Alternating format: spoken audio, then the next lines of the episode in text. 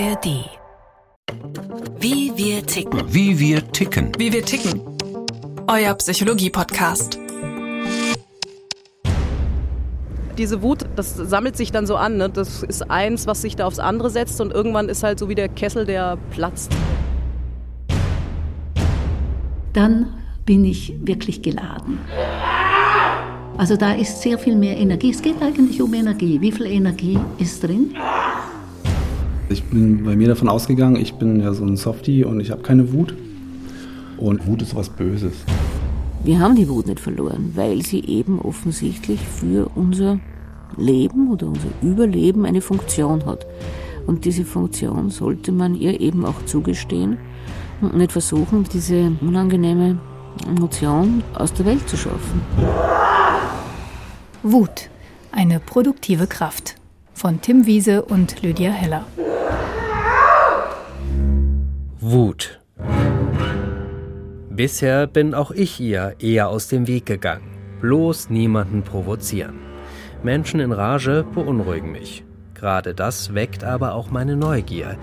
Was ist das für eine Emotion und wie geht man richtig mit ihr um? Ich habe mich auf die Suche begeben. Sie haben Ihr Ziel erreicht. Das Ziel ist rechts. Meine Reise auf den Spuren der Wut führt mich in die Schweiz.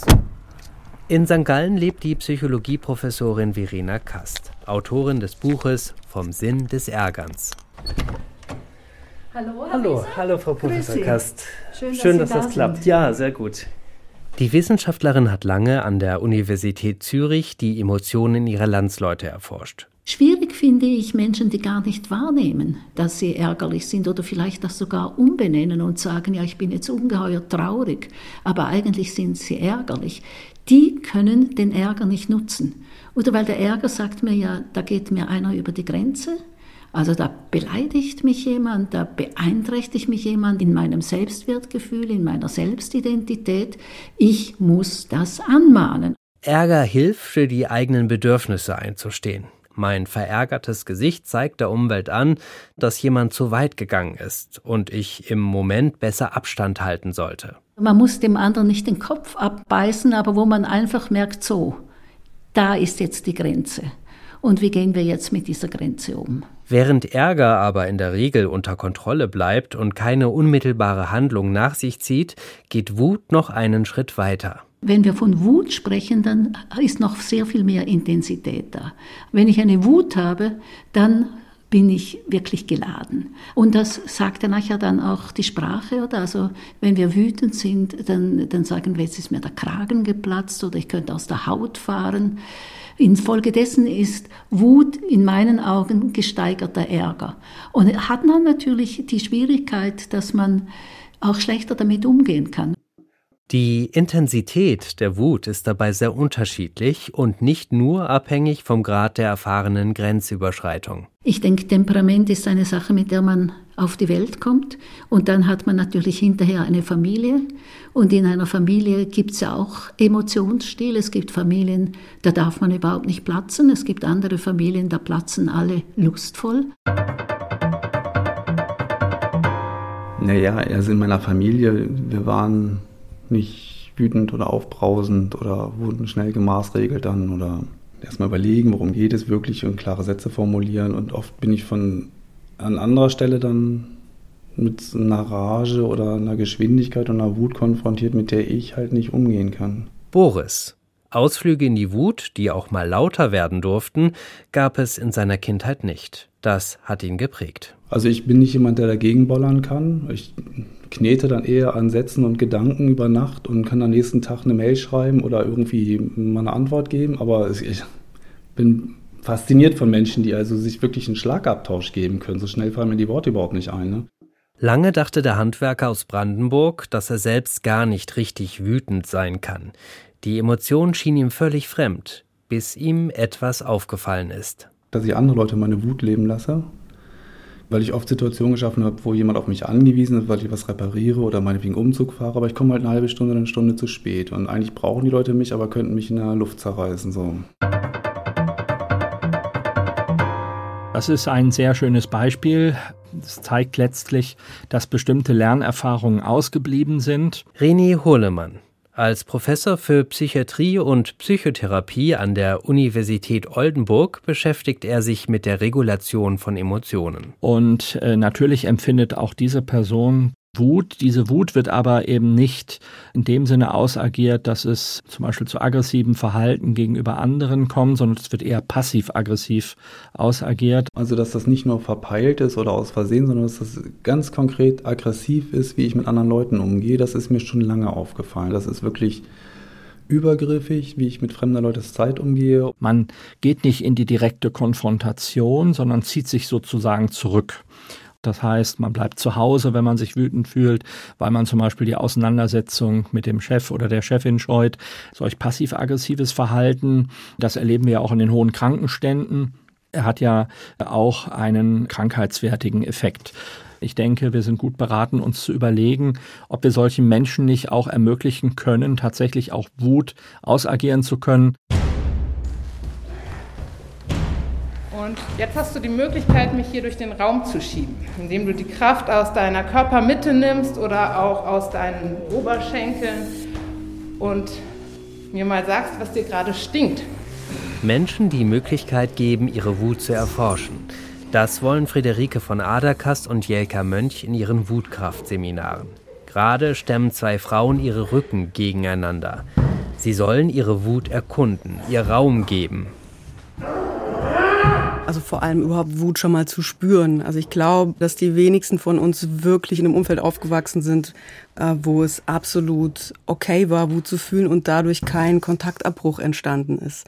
Wenn Eltern ihre wütend schreienden Kinder alleine lassen, erleben diese das als Bestrafung, erklärt die Psychologin. Und ein Effekt als Kind zu sagen, bevor ich hier diese Bindung in Gefahr bringe, natürlich nicht bewusst, verliere ich sozusagen lieber mich selbst und den Kontakt zu mir selbst. Das heißt, ein Teil gerade dieser Wut wird abgespalten, unterdrückt häufig, was dann Folgen hat als Erwachsener. Ja, dass ich das nicht zur Verfügung habe als Kraft. Damit ich Entscheidungen treffen kann, damit ich klar sein kann mit meinem Gegenüber, dass ich ja und Nein sagen kann zum Beispiel. Also diese Energie der Wut ist quasi mein Motor dafür, handlungsfähig zu sein.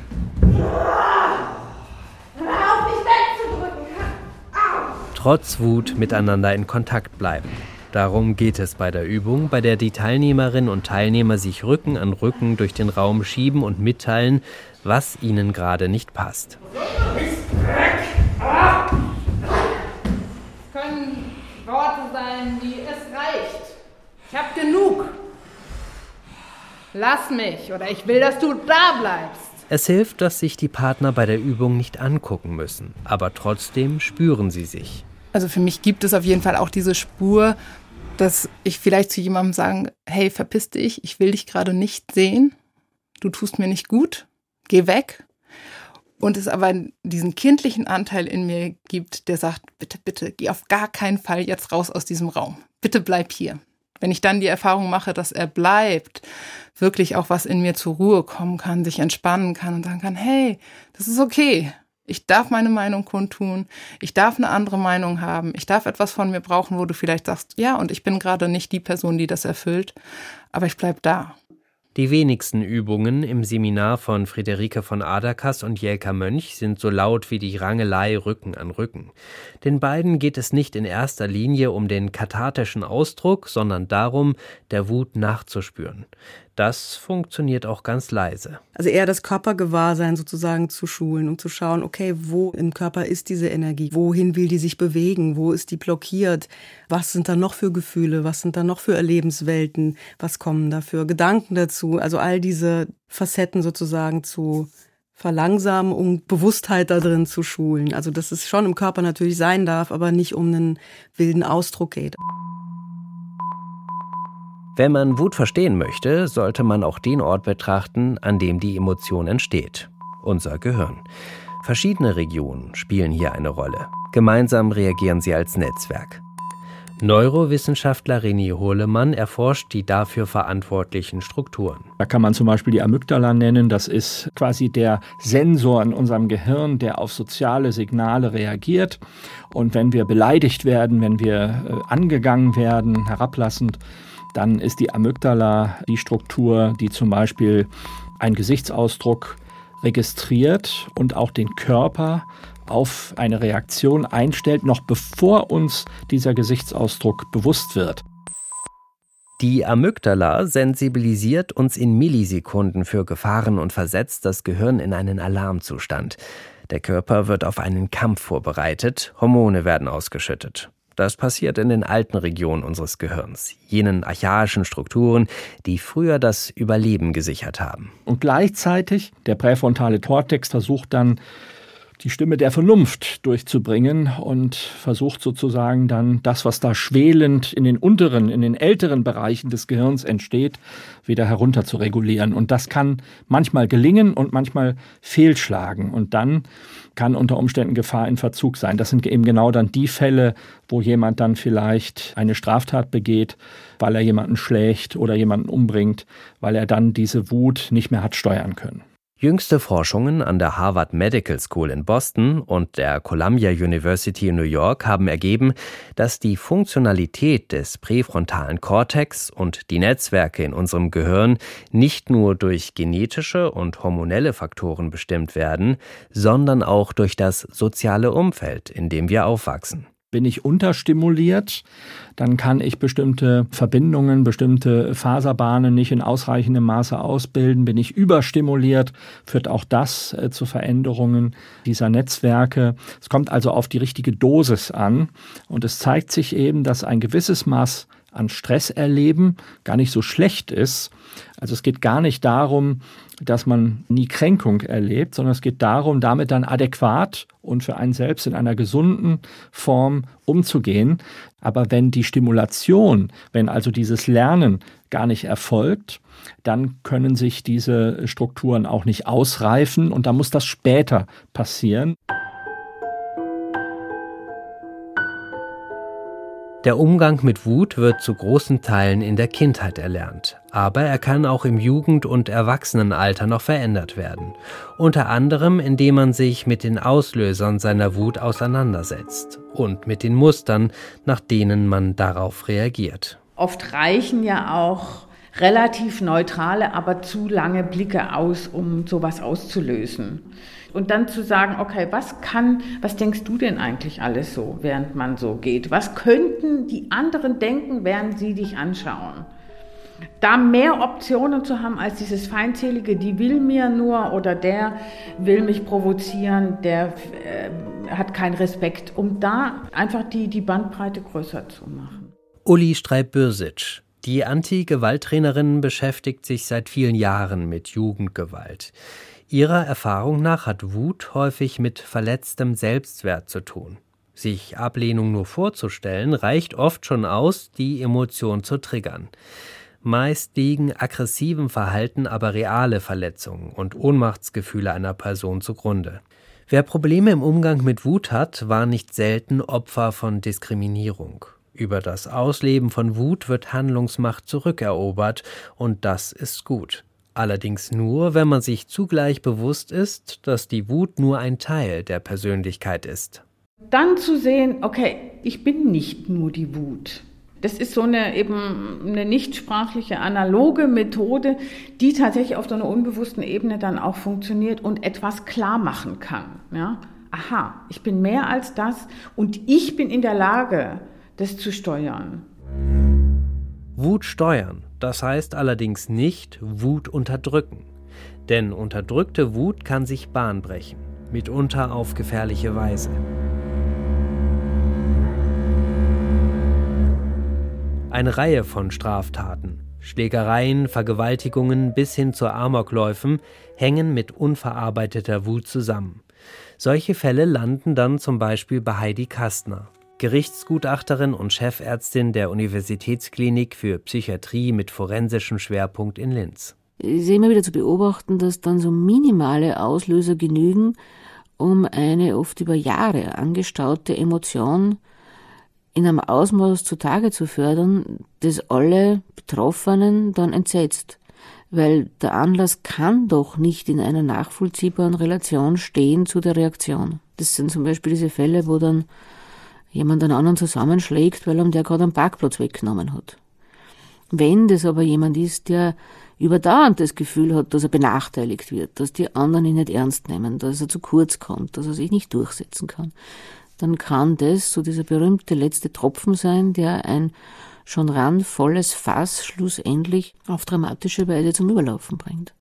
Dazu müsste es nicht kommen. Heidi Kastner ist überzeugt, dass in unserer Gesellschaft mit Wut falsch umgegangen wird. Weil Wut aus meiner Erfahrung eine ungehörige Emotion geworden zu sein scheint, die man im Alltag tunlichst nicht zeigen und schon gar nicht ausleben sollte.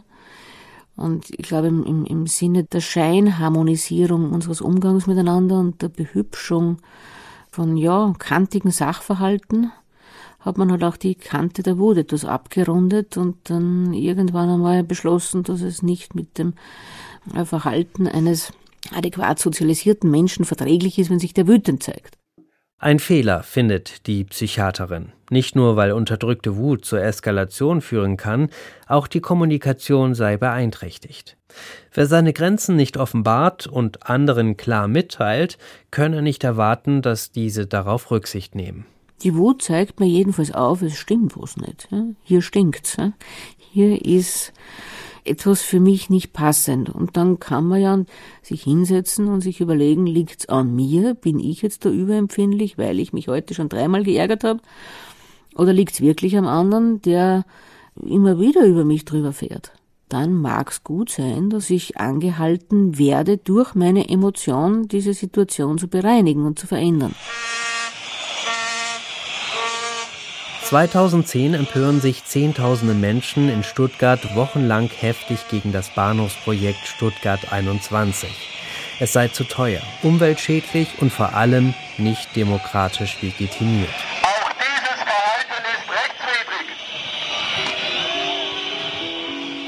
Thilo Sarrazin schimpft gegen Muslime und Hartz-IV-Empfänger und unter der Überschrift Man wird ja wohl noch sagen dürfen, verschiebt sich die Grenze des Sagbaren nach rechts. 2013 gründet sich die AfD. Seit 2014 mobilisiert Pegida gegen Deutschlands Asylpolitik. Die Medien nennen die Demonstranten Wutbürger. Zu Recht? Geht es hier wirklich um legitimen Protest gegen eine Grenzüberschreitung? Die Schweizer Psychologin Verena Kast hält den populär gewordenen Begriff für problematisch. Man kann ja sagen, es sind Bürger, die wütend sind. Das wäre schon mal etwas anderes als ein Wutbürger. Wutbürger tut ja das Ganze auch so in eine Distanz. Und man ist dann anders als diese Wutbürger. Und ich finde, wenn Menschen wütend sind in einer Demokratie, dann sollen sie ausdrücken, worüber sie wütend sind. Allerdings, auch wenn es möglich sein muss, dass Wut offen geäußert werden darf, dann heißt das noch nicht, dass in der Gesellschaft auch Konsens über die Ursachen der geäußerten Wut besteht. Es ist ja dann einfach Wut auf alles und jedes und es ist nicht mehr dieses Wissen drum, was ist es jetzt eigentlich, von dem ich will, dass es sich verändert oder es wird dann einfach so projiziert äh, auf die Fremden, die da vielleicht an dem Ort, wo es Wutbürger gibt, gar nicht da sind. Also wo man wirklich den Eindruck hat, das ist eigentlich eine, das ist eine Projektion, das ist eine Vorstellung. Worauf sich die Wut der Wutbürger gründet und ob sie berechtigt ist, darüber muss eine Gesellschaft streiten. Fakt aber ist, die Wut existiert. Die problematische Frage für den, die Psychologin ist natürlich dann die Frage, wie kriege ich eigentlich diese Energie in der Wut in etwas Kreatives hinein?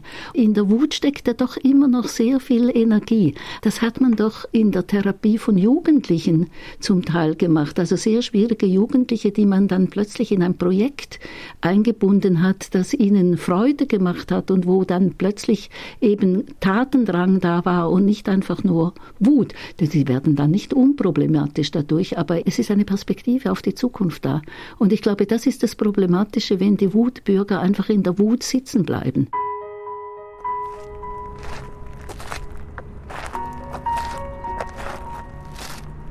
Also das ist ein sehr, ähm, für mich sehr persönlich, darüber zu sprechen.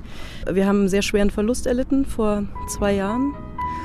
Und es ist an dem Friedhof, wo unser Kind beerdigt ist, sind Parkgebühren eingeführt worden. Und wir haben ähm, um eine Ausnahmegenehmigung gebeten und haben die nicht bekommen. Ich habe mich mit Beatrice verabredet. Bei einem Spaziergang erzählt sie mir von dem Tag, als sie von ihrer Wut überrollt wurde. Die trauernde Mutter kann nicht akzeptieren, dass sie die Parkuhr füttern muss, wenn sie Zeit am Grab ihres Sohnes verbringen möchte. Ein Telefonat mit dem Ordnungsamt sollte eine Lösung bringen. Bei ihrem Gesprächspartner stieß sie aber auf Unverständnis. Und dann bin ich irgendwann völlig ausgeflippt am Telefon. Und er meinte dann noch, ja, schreien Sie mich nicht an. Und habe ich noch gedacht, ja gut, dann, wenn er, wenn, wenn er schon drum fragt, dann habe ich mich erstmal ins, äh, in die Küche gesetzt, um mich zu beruhigen. Und dann klingelt es bei uns in der Tür und da standen da sieben bis an die Zähne bewaffnete Polizisten vor meiner Tür. Und ich habe irgendwie gedacht, was ist denn jetzt los? Und der eine sagte dann noch, wir haben gehört, Sie haben ein Problem mit einem Parkplatz. Und dann habe ich gefragt, ob er mich für dumm verkaufen will. Und dieser Mensch vom Ordnungsamt hatte scheinbar das Gefühl, es bestehe Gefahr für Leib und Leben meinerseits. Also ich, ich würde mir was antun wollen. Die Situation mit den Polizisten kann Beatrice klären, aber ihre Wut bleibt. Mich hat erschrocken, dass ich mich selber nicht mehr beruhigen konnte. Wenn man wütend ist, aus dem Gefühl heraus, man wird nicht gehört, und dann hatte mir ein Freund von dem Wutkraftseminar erzählt und da habe ich dann gedacht, oh, das ist scheinbar ein großes Thema, weil wenn ich mich nicht mehr beruhigt kriege, dann ähm, wird es gefährlich für mich und auch für meine Umwelt. Also ich war wirklich ähm, drauf, könnte man fast schon sagen, weil mich das so äh, tief verletzt hat, einfach, was da passiert ist. Das Wutkraftseminar hat Beatrice geholfen, einen anderen Blick auf ihre Wut zu bekommen, die Emotion nicht mehr als etwas Schlechtes zu sehen. Wir hatten eine Übung, da sollten wir im Geiste die Wut vor uns hinsetzen. Und danach haben wir den Platz getauscht, haben uns an den Platz unserer Wut gesetzt und haben als Wut auf uns geguckt. Und die Wut, die sollte uns dann auch noch was schenken und die hat mir so Boxhandschuhe geschenkt in meiner Vorstellung. Ich habe die Wut dann auch so aufgemalt mit ihren Boxhandschuhen und die war so ganz rot und rund um sie rum waren aber so leuchtende Kreise. Also die Wut führt auch dazu, dass man sichtbar wird dass man da ist, dass man präsent ist. Diese Energie will sie in Zukunft für sich nutzen. Dass ich nicht mich im stillen Kämmerlein um mich selber drehe und immer wütender werde, sondern dass ich gucke, welcher Handlungsimpuls kommt mir jetzt, was kann ich tun und damit ist erstmal das, wofür die Wut gut ist, aus mir raus.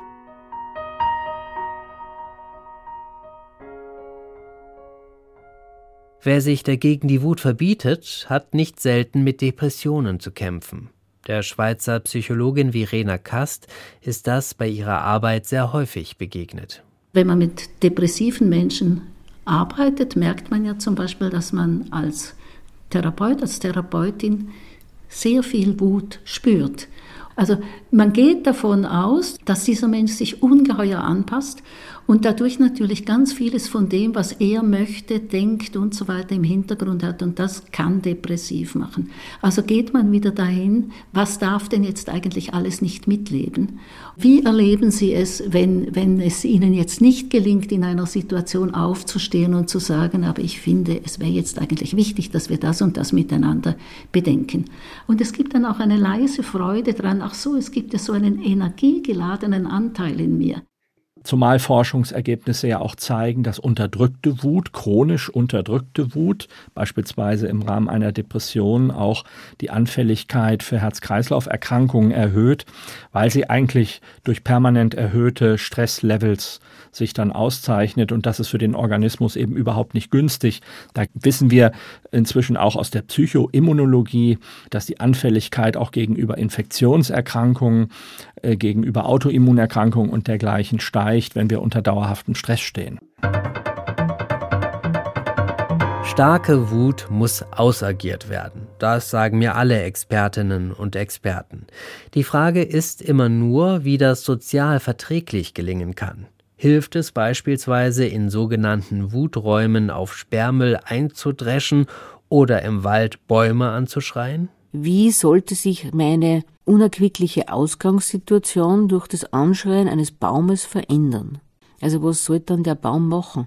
Es ist vielleicht eine Methode gegen unbelebte Objekte vorzugehen, wenn man selber spürt, dass es notwendig ist, dass man da mal Luft rauslässt, bevor man ins vernünftige Denken kommen kann und in eine Lösung, dann kann das ein Ventil sein, das aber auch ad hoc eingesetzt werden sollte. Wut, die wirklich so heftig ist, dass sie nach Abreagieren schreit, kann ich nicht für den Urlaub konservieren und sie dort dann in einem gebuchten Wutraum an Sperrholzmöbeln abreagieren. Ich gehe sehr gern laufen in so einer Situation, weil ich einfach finde, im Laufen oder man kommt wieder zu sich, weil man ist ja nicht mehr bei sich, wenn man so wütend ist. Und beim Laufen kommt man irgendwie wieder in Kontakt mit sich selber und wird dann sehr klar darüber, was muss ich jetzt tun. Boris bereitet uns bei sich noch einen Kaffee zu. Die Bohnen werden von einer alten Mühle gemahlen, an die er eine Handbohrmaschine angebaut hat. Eine von vielen seiner kleinen Konstruktionen und Erfindungen.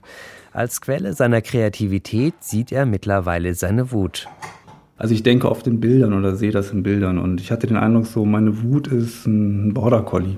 Ich sitze da viel zu dicht vor, richtig so mit der Nase im Pelz. Und das ist zottig und die Krallen sind gefährlich und die Zähne und das stinkt auch ein bisschen und so. Und ich denke immer so, das mag ich nicht. Ne? Aber ähm, so mit ähm, fünf Meter Abstand oder so wird das was ganz anderes. Die wartet wie so ein Border Collie einfach so los, gibt mir Aufgaben. So jippelt rum und hat Lust zu tun. Und wenn die keine Aufgaben kriegt, macht die Unfug. Die Angst vor der Wut überwinden. Auch mir war die Begegnung erst einmal unangenehm.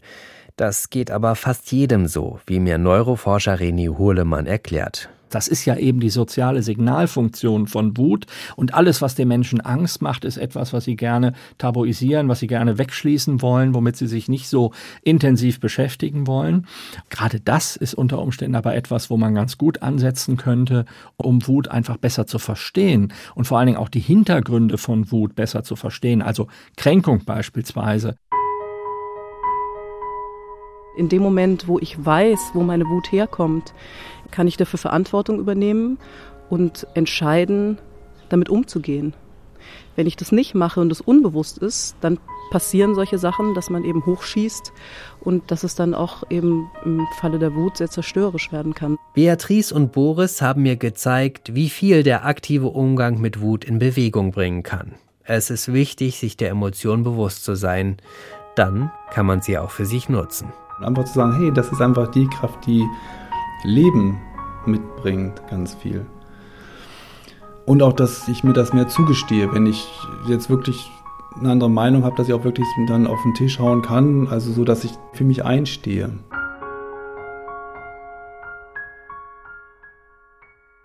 Das war Wie wir ticken für diese Woche.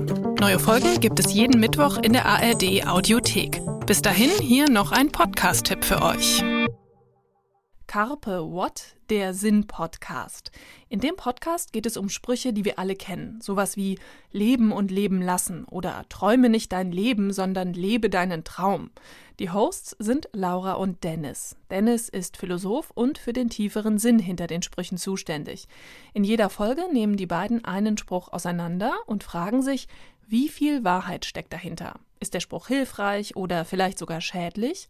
Hört da doch mal rein. Carpe What, der Sinn-Podcast findet ihr in der ARD-Audiothek und überall, wo es Podcasts gibt.